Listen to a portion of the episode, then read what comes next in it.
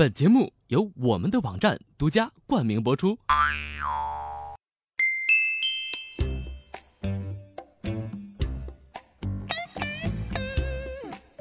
嗨，我手机边亲爱的小伙伴，这里是真的准备了很久，但很久都没有更新的莫说电商。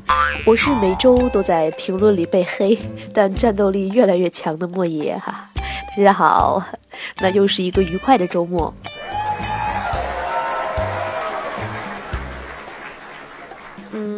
我最近发现啊，这个主播真的不是一个好干的行业哈。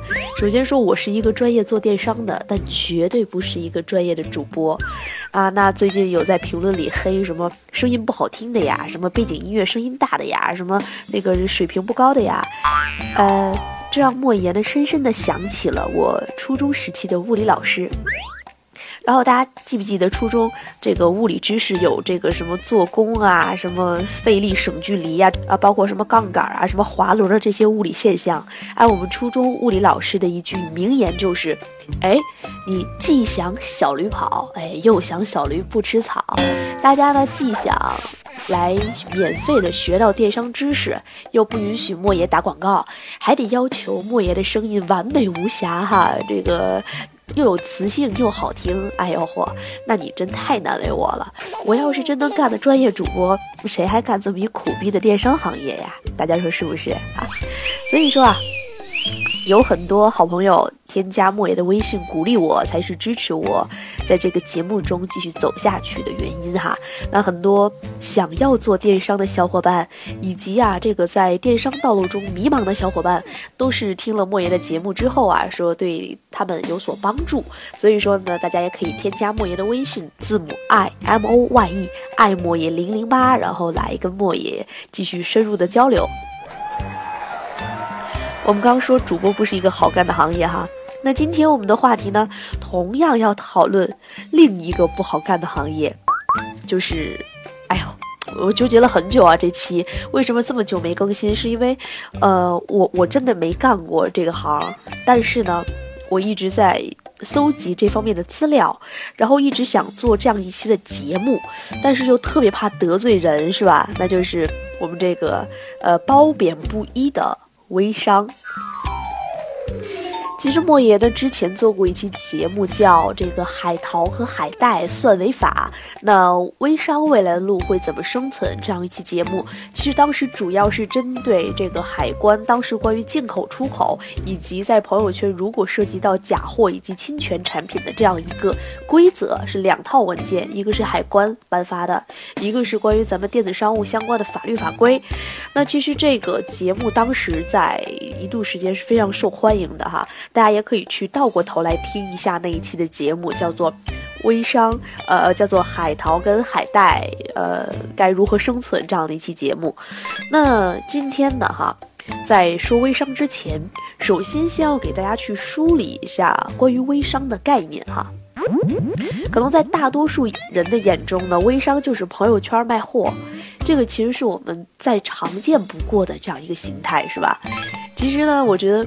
这样一个概念哈，其实它是有失这个概念的完整的，因为大家想，微商，微是什么意思？呃，我们知道很多，比如说微软 Microsoft 对吧？M I C R O Micro 就是跟电子相关的这样一个词。然后呢，后来我们有微信，微信跟手机 QQ 它的一个非常重要的区别就在于，微信它的起步就是在手机端的，对吧？那后来我们又有了微商城的概念，然后还有什么微媒体，什么就是一系列，反正大家理解到的跟微有关的这样一个词，都是离不开手机的。那同样，我们的微商也不能仅仅是指朋友圈，对不对？它可能更多的是指依靠手机来进行的一些商务活动，就是我是在手机上卖货的，大家可以这样理解。所以说。微商其实应该是指这样一个概念哈，但是很多人他已经先入为主的把微商当做了朋友圈卖货，那我们就就顺茬说吧哈，这样便于大家理解。那除了在朋友圈卖货，我们还能够通过哪些方式？大家想一下，比如说像很多的这种传统品牌，呃，比如说我们熟知的茶叶的品牌益福堂，或者是说像什么男人袜，哎呀，还有这个乡土乡亲这样的一些品牌，他们都有公众微信，对不对？然后公众微信，他们利用公众微信提供的一些高级接口，在上面开店了。这种情况，它就属于微信电商。那微信电商又包含很多种形态，比如说。微信它，我们现在在用这个朋友圈的时候，下面有一个两个非常小的字叫做购物。那在这个购物的列表里，它是直接引到了京东的这样的一个渠道，因为京东被腾讯收了嘛，对不对？呃，京京东被腾讯电商，他们是有一些战略合作的。然后呢，第二第二种的形态，大家知不知道？很多人都会问到莫爷，就是微店这样一个概念。微店其实它是一个独立的 APP。然后呢？现在微店又分为什么拍拍微店啊，什么什么反反正各种微店。那微店这个词呢，现在已经被京东哈从微信入口拿过去，开通了一个二级的购物频道。这个是第一种情况，我们会被称为微店。第二种情况呢，这个就是我们俗称的京东微店，是吧？那第二种情况呢，就是拍拍微店，还有我们微信后台设置的这个微信小店。还有一种就是指我们所说的那个独立的 APP，也叫做微店。所以说，这主要是指三种的这样一个心态。那再有呢，就是很多人利用一些三方平台，比如说我们利用口袋通，就是现在改名叫有赞了哈，或者是利用这样一些什么微盟这样的一些产品，它在微信端我们开通了一个公众微信所附带的这样一个店铺，对不对？我们就可以把它称为微信公众号店铺。还有一种情况，它是主要是针对于像一些线下实体卖场啊，一些餐饮渠道，然后它是通过微信提供的高级接口，然后把原有的实体店铺去植入到一些手机端的功能，比如说在线定做。在线订餐系统以及在线的一些菜单展示、微信会员卡、微信的一些代金券，然后抽红包、一些互动式营销等等，对吧？最后一类，很多人会利用像微信这样的一个平台来提供很多的生活服务，比如说我们最常见的这种像银行卡。我们会绑定一些信用卡的一些查账，它属于一种金融以及生活服务。还有呢，比如说微团购，什么像大众点评，很多现在接口也是连到了微信这端。还有微信的一个一级入口叫微信钱包，等等，包括我们经常用的滴滴打车发送的红包，它都是利用微信这样一个渠道进行我们的生活服务。所以说，大家可以理解啊，我们刚才说的这一系列，包括在朋友圈卖货，在公众微信上卖货，在公众微信上开店，以及它的一些生活服务及什么 O to O 的这个订餐啊、订做系统，它都可以称为微商。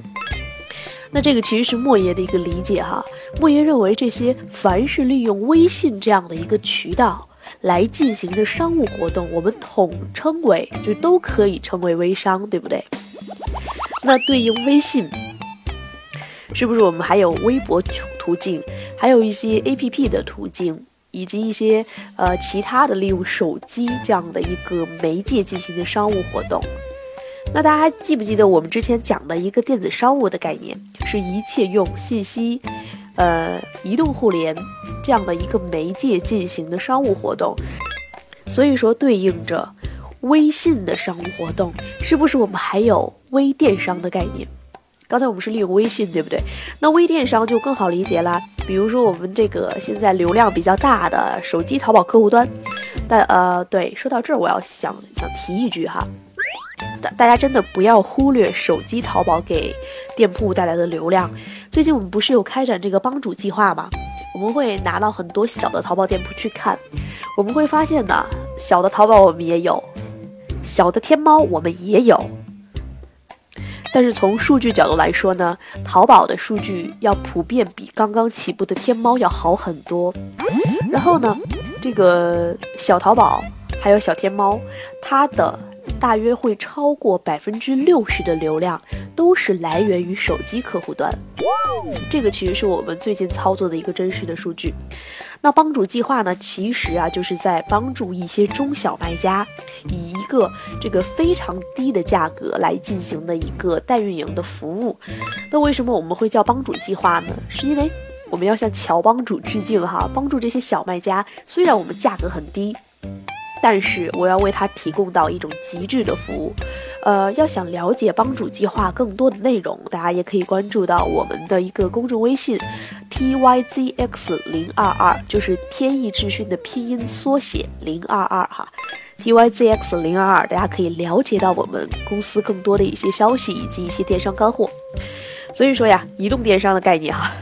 我终于又扯回来了哈，多好啊！变换的很快就回来了。所以说，移动电商呢，可以指手机淘宝、手机京东哈、微信电商、微博电商、APP 电商、O2O 电商等一系列，我们都可以叫做微电商，就是利用这样的一个手机渠道电商，对吧？所以它就是一个包含与被包含的概概念哈。好了，那说了这么多。并不是真的要去大让大家去一定捋清楚这些概念哈，而是我们要找到一个合适的方式来进行我们的一个移动端的商务活动，对不对？那我们先来说一下这个褒贬不一的朋友圈卖货这件事儿吧哈。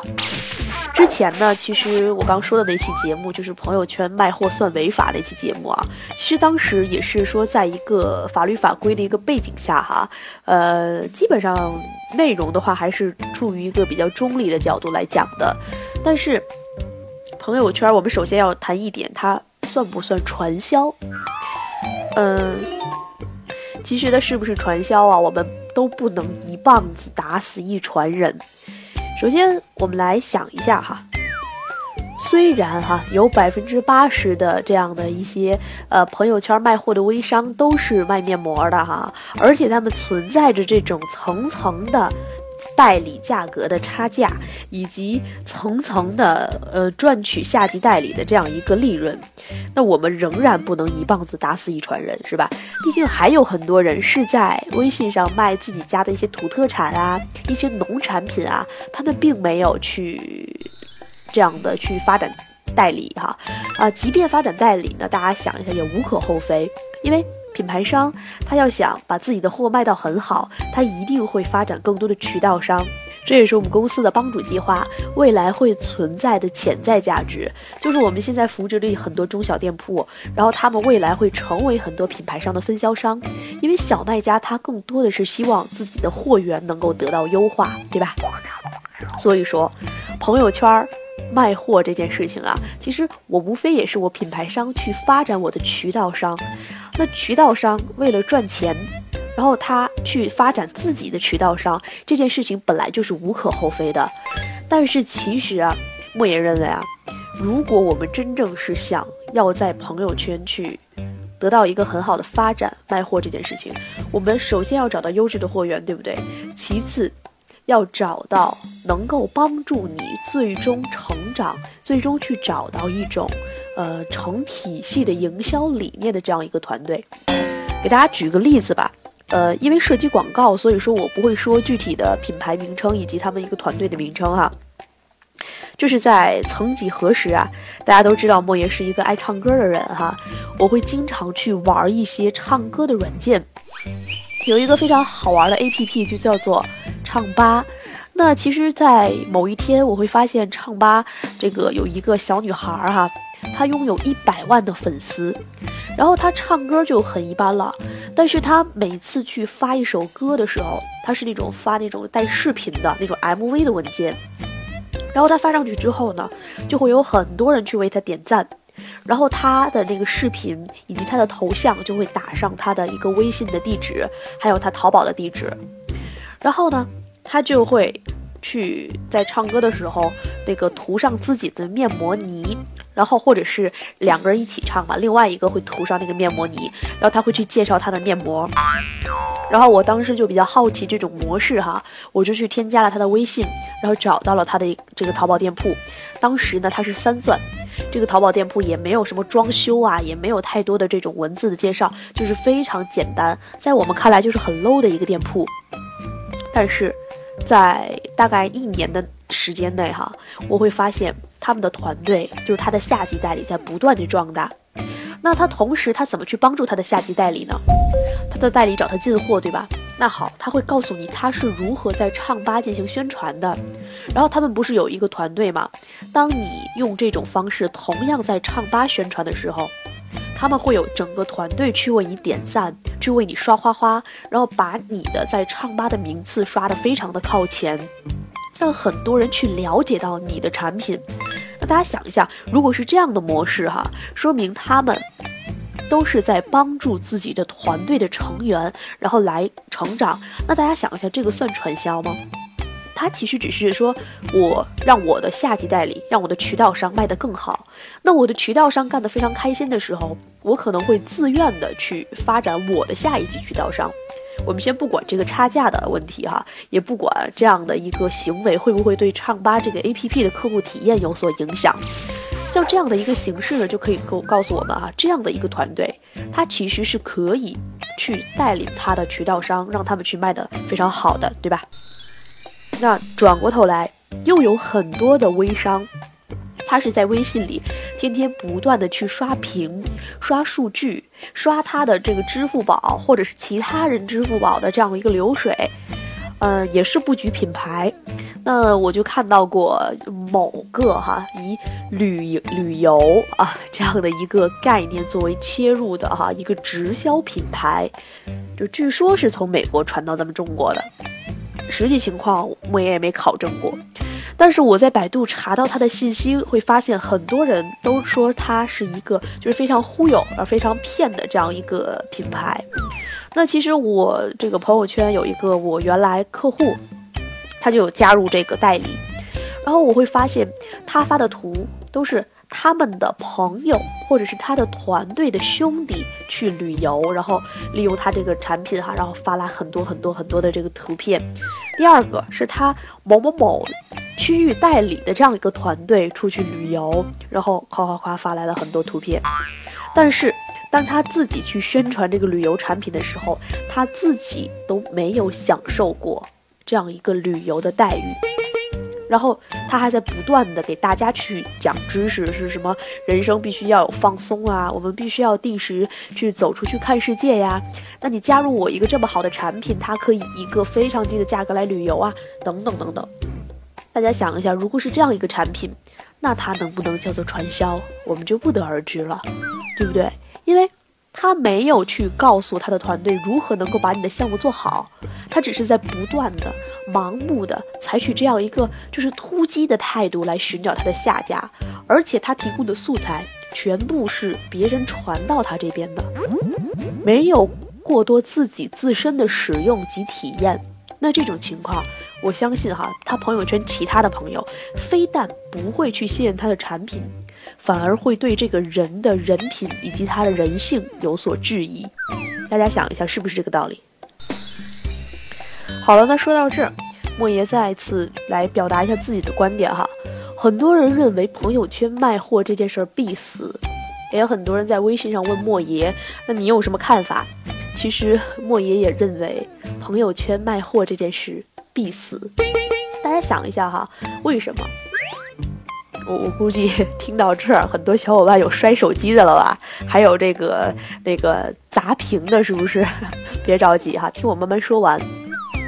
大家想一下，电子商务这样一个渠道是为什么会在很短的时间内迅速发展，并且抢占了传统行业很大的市场份额？电子商务最大的优势在于它的渠道与价与价格，对不对？电商其实有很多品牌商或者是工厂在上面开这个品牌旗舰店和工厂店，对吧？然后他们自己来管理分销商，让很多网上的渠道商一级就可以拿到一个非常低的货。这个是电商最大的贡献，就是降低所有的中间环节。那大家想一下，朋友圈卖货这件事情，它非但没有降低中间环节。反而在反复不断的去添加它的中间环节。我品牌商发展总代，总代发展区域代理，区域代理发展什么地级市代理，什么县城的代理，等等等等等等，甚至是我自己看到我朋友他什么代理都不是，然后他可能还发展成我，对不对？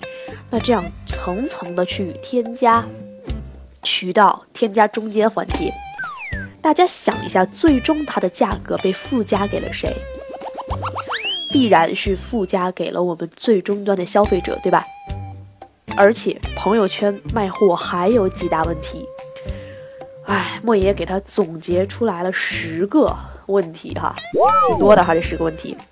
首先呢，很多朋友圈卖货的人呐，他都是非常急功近利的，他希望我拿到这个货，我特别快的时间就能发展到我的代理。或者特别快的时间就能让大家都买我的这个产品。第二，它存在的盲目跟风的情况，很多人拿到这个货之后，呃，很多人做微商是因为周围的人都在卖货，而且他们都在晒他的支付宝账单，他会觉得这是一个非常好的赚零花钱的方式，哪怕我赚的这个钱啊，只够我这个每个月去买一些化妆品，只够我自己去买一些美美的衣服，这样也可以。第三呢，很多的产品它的质量并不过关，它基本上就是一些，呃三无产品，或者是一些对用户的使用价值非常弱的产品。再有第四点，很多人他是一个自我的 YY 哈，自我意淫，他会觉得这件事情我如果是能做的话，我一定会做得非常好。然后我把别人的一些图拿来晒，对不对？晒完了告诉大家这是我的啊，这是我的一个成就。然后自己就认为大家都会盲目的崇拜我，然后来买我的产品。所以它是一个自我 YY 的一个过程哈。再有就是我们刚刚说的中间环节很多，对不对？所以说它的利润是很不足的。大家想一下，如果市面上售价两百九十八元五片面膜。大家知不知道它的成本其实是非常低的？那我的品牌商可能给一级代理总代我是六十块钱，比如说我成本是二十哈，我是六十块钱给我的一级代理。那一级代理拿到之后，他给二级代理，他怎么着一盒他不得赚个十几二十块钱？那就是八十，就是区域代理，对不对？区域代理再给到省代，那这个东西就变成一百块钱一盒。大家想一下，再到最后的终端的卖家再卖给朋友，他这一百九十八或者是两百九十八，他能赚多少钱呢？对吧？但是朋友倒过头来会怎么想？你这么贵的面膜，你的成本是非常低的，所以说它的利润其实空间是很不足的。再有呢，由于它的代理机制，它会出现层层圈钱，这个就是我们说的第六大问题。第七大问题。很多人为了卖出去货，他在不断的反复的刷屏，导致很多人对他的屏蔽，特别是很多一些朋友哈、亲朋好友对他的一个屏蔽。第八个问题呢，就是很多人他去上论坛、上贴吧，去找了很多别人做微商的所谓的一些经验，然后他去利用这些经验，盲目的去添加粉丝。像这些经验，莫爷都可以告诉你们一些，添加粉丝。但是粉丝有什么用的哈？你就说莫爷吧，莫爷现在微信有将近八千个粉丝，不叫粉丝叫好友。但是莫爷发一篇，呃，比如说我们公司的消息，还是没有多少人点赞，大概能有个两百条回复和点赞就就很不错了。但是我发一条自拍，可能瞬间就有几百条，所以说。你真的是要做广告，还是说在你的朋友圈是以一个这个休闲娱乐的方式存在？这个完全是取决于微信它自身这个产品在最早的时候它的一个市场定位。所以说啊，盲目的这种脑残加粉哈，其实是意义是不大的。那第九点，它的一个问题就是本末倒置，这个怎么理解哈？所有的商业活动，产品的质量永远是第一的。但是我们这种微信朋友圈卖货，很多情况下大家是没有看到自身的产品的，而且他们很多时候自己都不会使用。像这样一个情况，当然不是说所有的都这样哈。这样一个情况，我们如何了解到产品的本质呢？那第十个问题就是很有可能会人财两空。曾经我看过一篇文章啊，就在讲微信朋友圈究竟是把货卖给了谁？其实就是说。这个最终啊都是卖给了最下一级的代理，因为我一级代理我往下找代理，那二级代理想要拿到一个很好的价格，他必须要保证这个月我拿货量，对不对？当我拿不到这么多货的时候，我怎么办？自己花钱囤货，囤了这么多，囤完这么多，我就要想法把它卖出去，那我只能再找下一级的代理，以此类推，到最后一级代理，他说我要是如果拿不到这样一个进货量，我就会被降级或者会被淘汰，我也是自掏腰包来拿，那到最后我也没卖出去，我也没发展成下级代理，怎么办啊？嗨，算了，大不了自己用吧，这就是为什么朋友圈会。面膜会占大多数，因为没有一个女人她不会用面膜，对不对？即便你可能从来没用过，但是当你剩下的时候，你肯定会把它消耗掉的。所以说，百分之八十都是面膜哈。那既然说到哈，所有的微商微信卖货的必死，那其他的我们该做什么？其实很多品牌商，特别是一些没有知名度的品牌商，他们都希望依靠公众微信。我往朋友圈转发，我依靠我的粉丝的力量在朋友圈中卖货，是吧？那这种情况可不可取呢？同样也不太可取。嗯，有一句非常经典的话哈，分享给大家，就是比如说我们上京东上来买 cookie cookie，这个买 cookie 的时候，究竟是先有的 cookie 这个品牌的存在？还是先有人上京东去买 GUCCI，这个问题很关键。就是说，如果今天是 GUCCI 在微信上开了一个店铺，同时打三折，那我相信它会卖得非常好。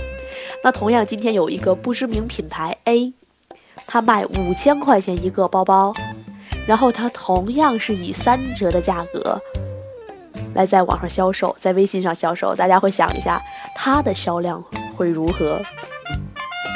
那说到这儿，想起来前段时间思聪刚刚分手的女友是吧？叫叫张张什么来着？张雨绮、张希雨、心雨的，还是什么张歆艺呀？张张什张什么的？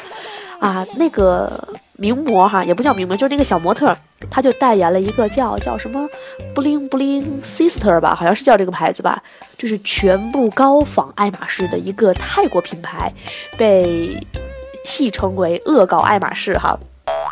就是找这样的一个话题人物去代言，他卖到三千多的一个价格，然后我又上淘宝去搜这样的一个关键词，同样是没有人去买的。